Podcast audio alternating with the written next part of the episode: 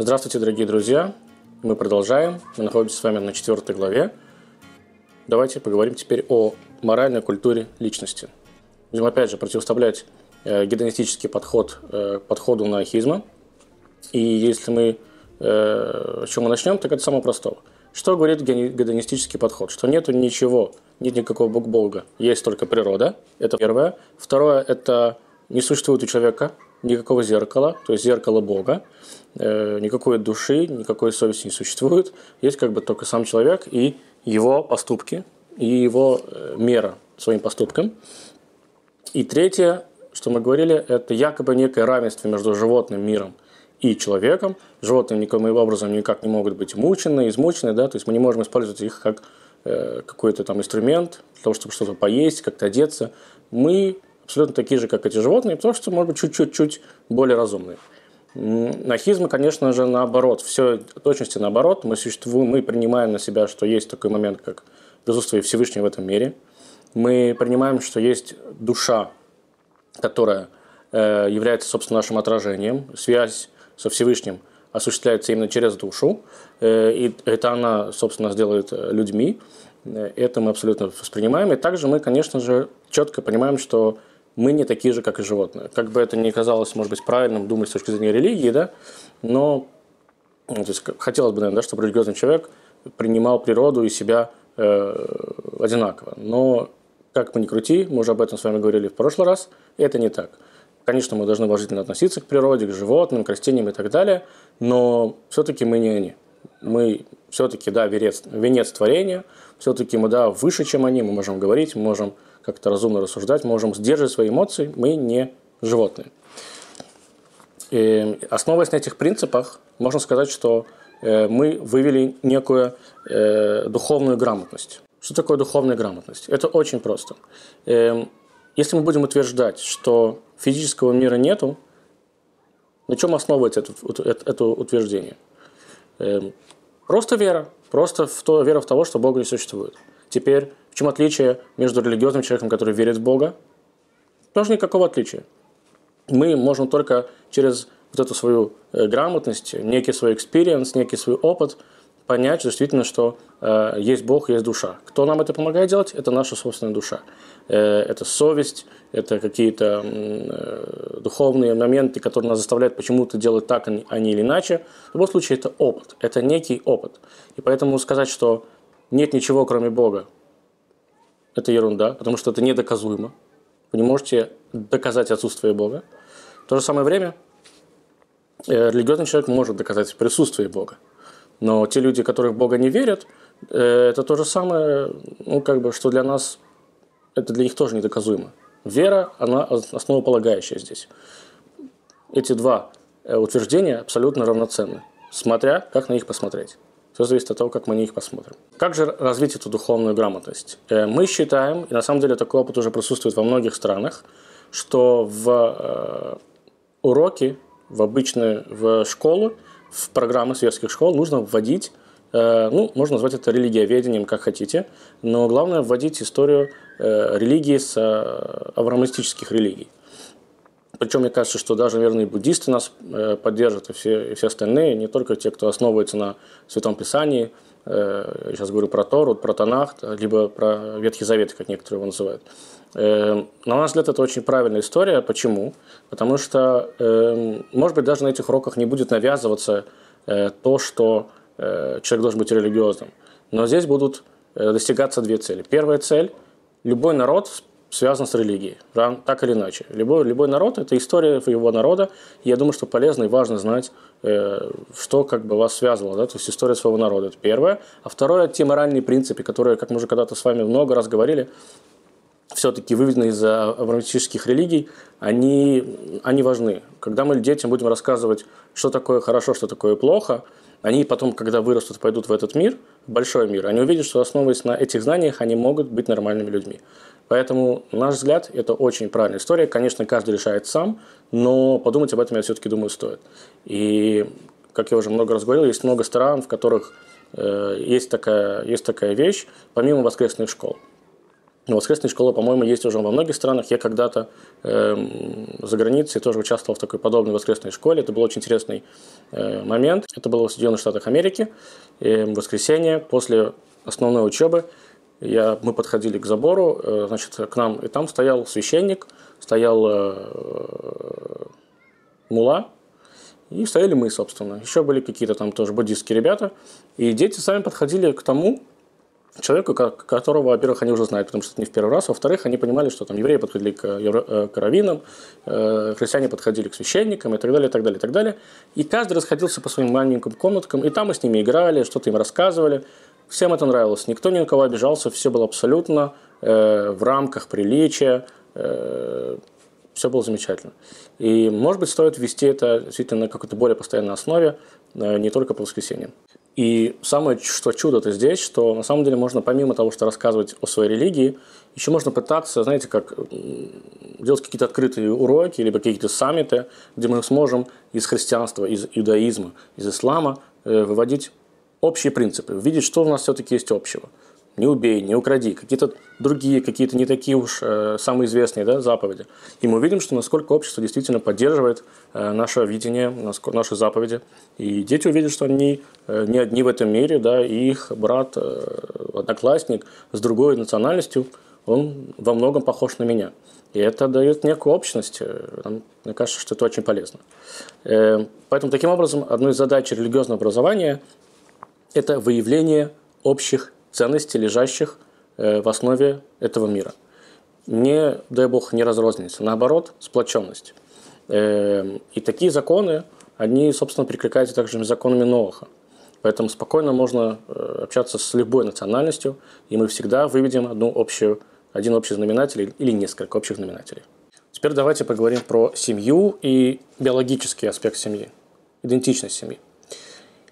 Э, в современном мире э, все больше и больше считается нормой однополые браки. Что скрывать, есть такая история.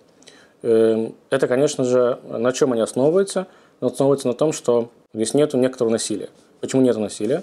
Потому что здесь нет жертвы. Каждый решает, с кем он будет проводить ночь, и поэтому, когда каждый сам решает, то как бы почему бы что здесь плохого нету? Понятно, что насилие запрещено в нашем мире во всех странах, я надеюсь, да, э, педофилию мы, конечно, опускаем и все остальное.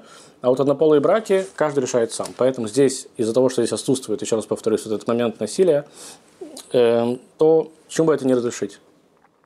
По понятным причинам э, подход на ахизм абсолютно противоположный.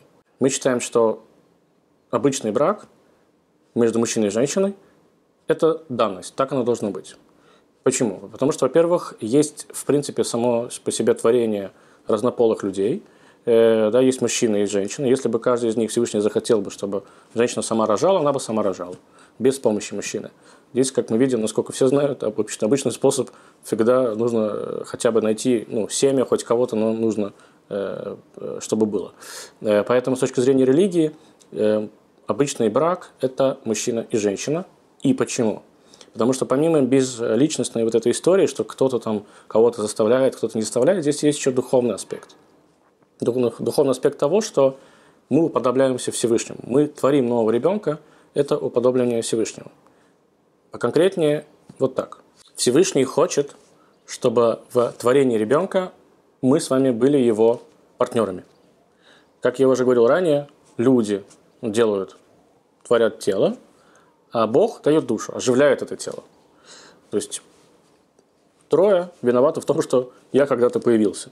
И более того, если посмотреть более духовно с точки зрения Кабалы, то мужчина – это духовность и трансцендентность, а женщина – это имманентность или постоянство.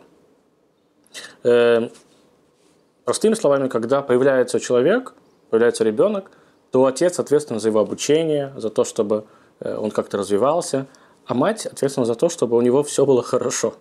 Мы сейчас не говорим про то, что он будет накормлен и напоит, да, и спать уложим. Мы сейчас говорим про то, что его психологическое состояние будет готово к тому, чтобы он обучался, развивался и так далее, и так далее, и так далее.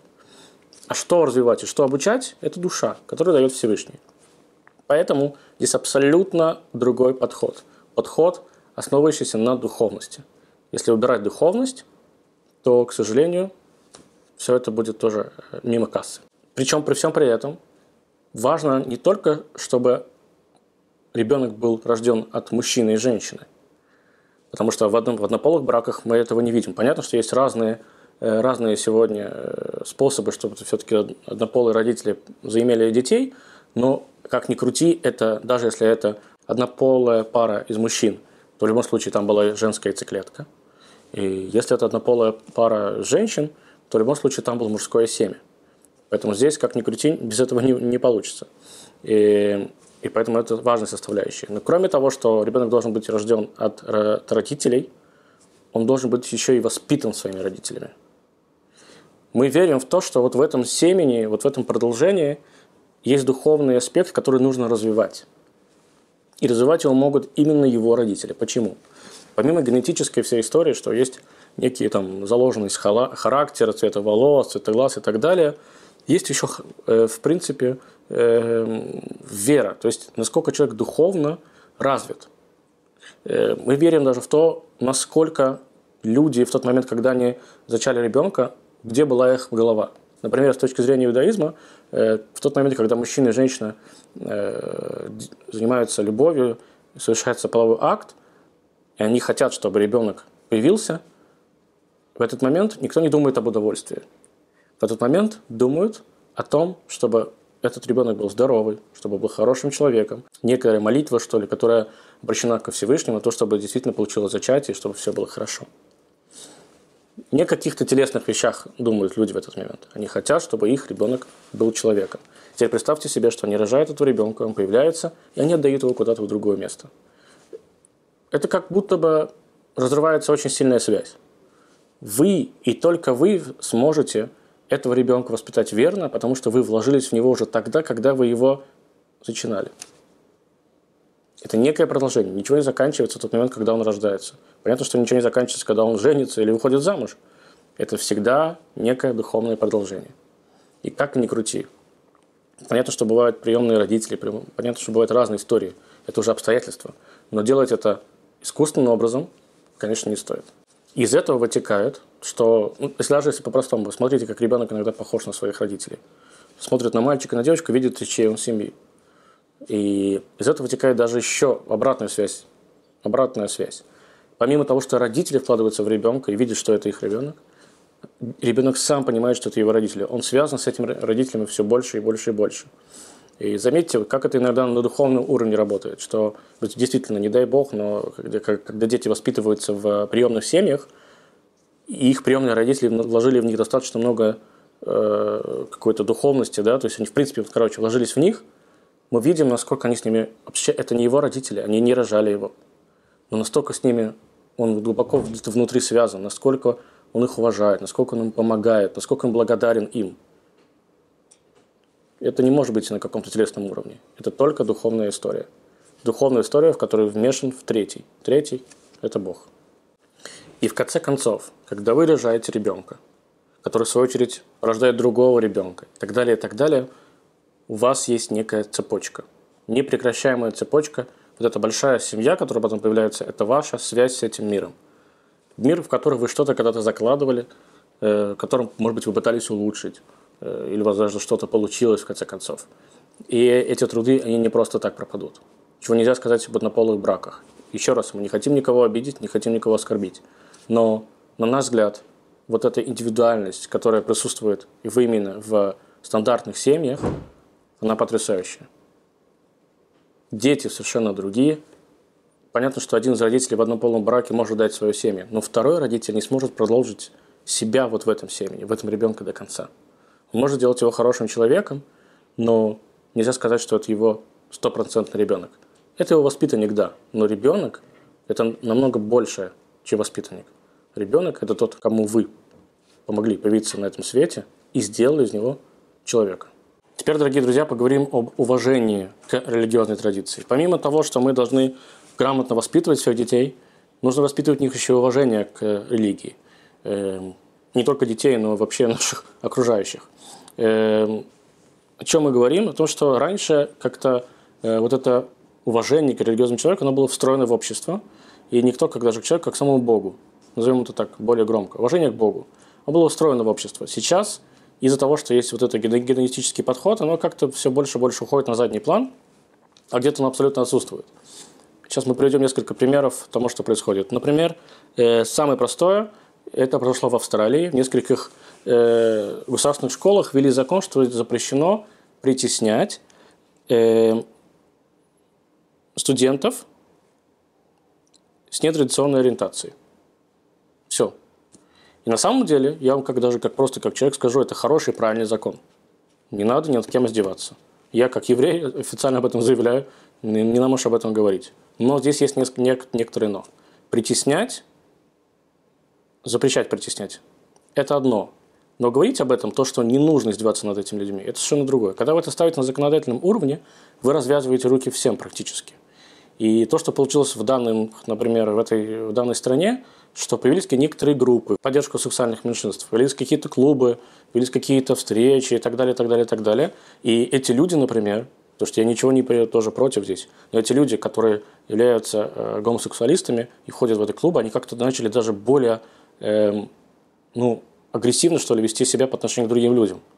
То есть вот это началась история, типа там, что? Что ты сейчас сказал? А, ты, наверное, намекаешь на мою сексуальную ориентацию. Человек мог ни на что не намекать. Он мог намекать на то, что ты просто сумасшедший.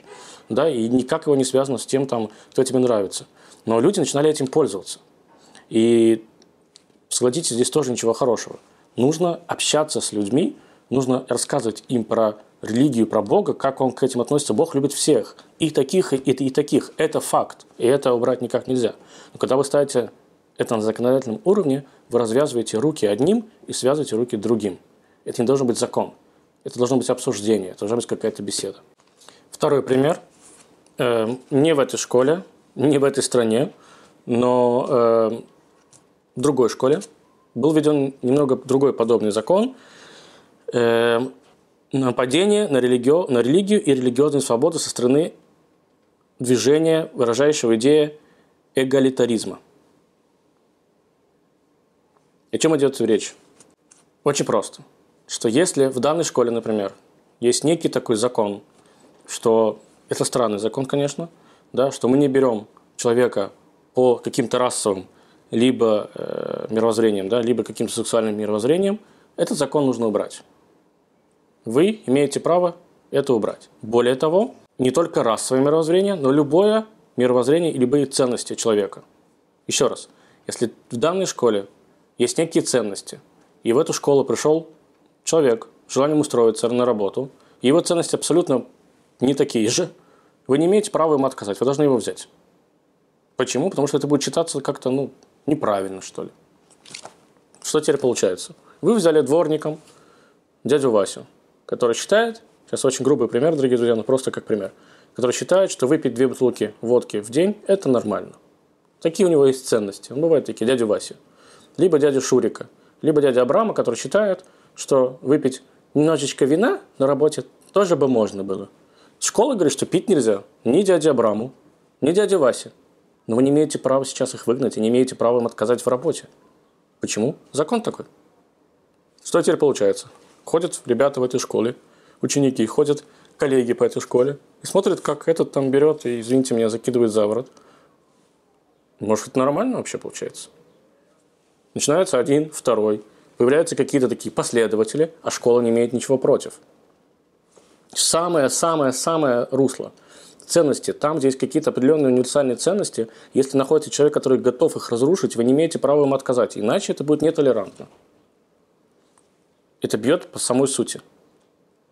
Бьет по самой сути предмета. Потому что это, ну, она же очень простая причина – такой человек начинает просто являться примером того, как не надо быть. Вот и все. Ну, мне это очень близко, если честно вам скажу, потому что э, моя мама являлась педагогом очень долгое время. И я вижу, как любой педагог, даже музыкальный педагог, что-то, какие-то там ценности преподносит своим ученикам. Например, что Петр Ильич Чайковский был потрясающим э, музыкантом. И это правда. И он, кстати, был геем. Но э, нельзя сказать, что у него ужасная музыка. Если же например, моей маме в музыкальной школе сказали бы, что знаешь, ты не имеешь права рассказывать, что он был гомосексуалистом. Хотя это известный факт, все музыканты об этом знают. На, на этом моменте, кстати, у него построено очень много такой потрясающей музыки, то, что это было внутреннее, внутреннее переживание. Моя мама скажет, почему не могу? И скажет, потому что это нетолерантно, так нельзя делать. Но как? Я же должна объяснить, почему его музыка такова. Я же не объясняю, что э, так нужно делать. Я объясняю источник того, почему человек, может быть, отчасти, да, ноты легли именно таким образом. И вы вливаетесь, получается, немножко в другую историю. Вы вливаетесь в воспитание человека, э, и вы не можете никак на это повлиять. Вы становитесь примером, который может заразить других. И пример этот может быть просто неположительным. И самый, наверное, вопиющий закон, который был принят в 2008 году, он приводится в викторианском акте реформирования закона об абортах. Закон звучит очень просто. Если некая женщина приходит к врачу с желанием э, сделать аборт, не потому что есть какие-то медицинские предпосылки по этому поводу, а просто хочет сделать аборт. И врач, отказываясь делать ей аборт, обязан передать ее другому врачу, который сможет сделать этот аборт. Почему врач отказался? Ну, по разным причинам. Может быть, это его как-то психологически затрагивает, да? Он, ну, как-то, ему тяжело, он считает, он сам против этого. Но если он не передал другому врачу дело этой девушки, этой пациентки, он может быть уволен, либо он, он ему выпишет штраф огромный. И на какое-то время ему нельзя будет заниматься врачебной практикой. Это, по-моему, из ряда вон выходящая история. Во-первых, врач, который давал клятву «не навреди», наверное, все-таки должен как-то сам вправе решать, делать ему аборт этой девушке или нет. Во-вторых, если вы его убираете это решение, то зачем тогда он должен страдать? То есть, если вы забираете у человека право на ответственность, вы не должны его наказывать. Это вы придумали эту историю. И в-третьих, аборт, который просто я не хочу иметь ребенка, потому что я еще не закончил университет, для нас, как религиозных людей, очень странная история. Понятно, есть разные истории, когда человеку нужно делать аборт. Потому что ну, там, это угрожает жизни матери. Э, да, чаще всего это, наверное, по большому счету, единственная причина. Но то, что ты не сможешь воспитать, у тебя нет денег, это не дает тебе права лишать жизни этого ребенка. Откуда происходит такое понятие этого закона, мы разберем чуть-чуть позже. Но, как минимум, это убийство с точки зрения религии. Продолжим более конкретно разбирать эти законы в следующий раз.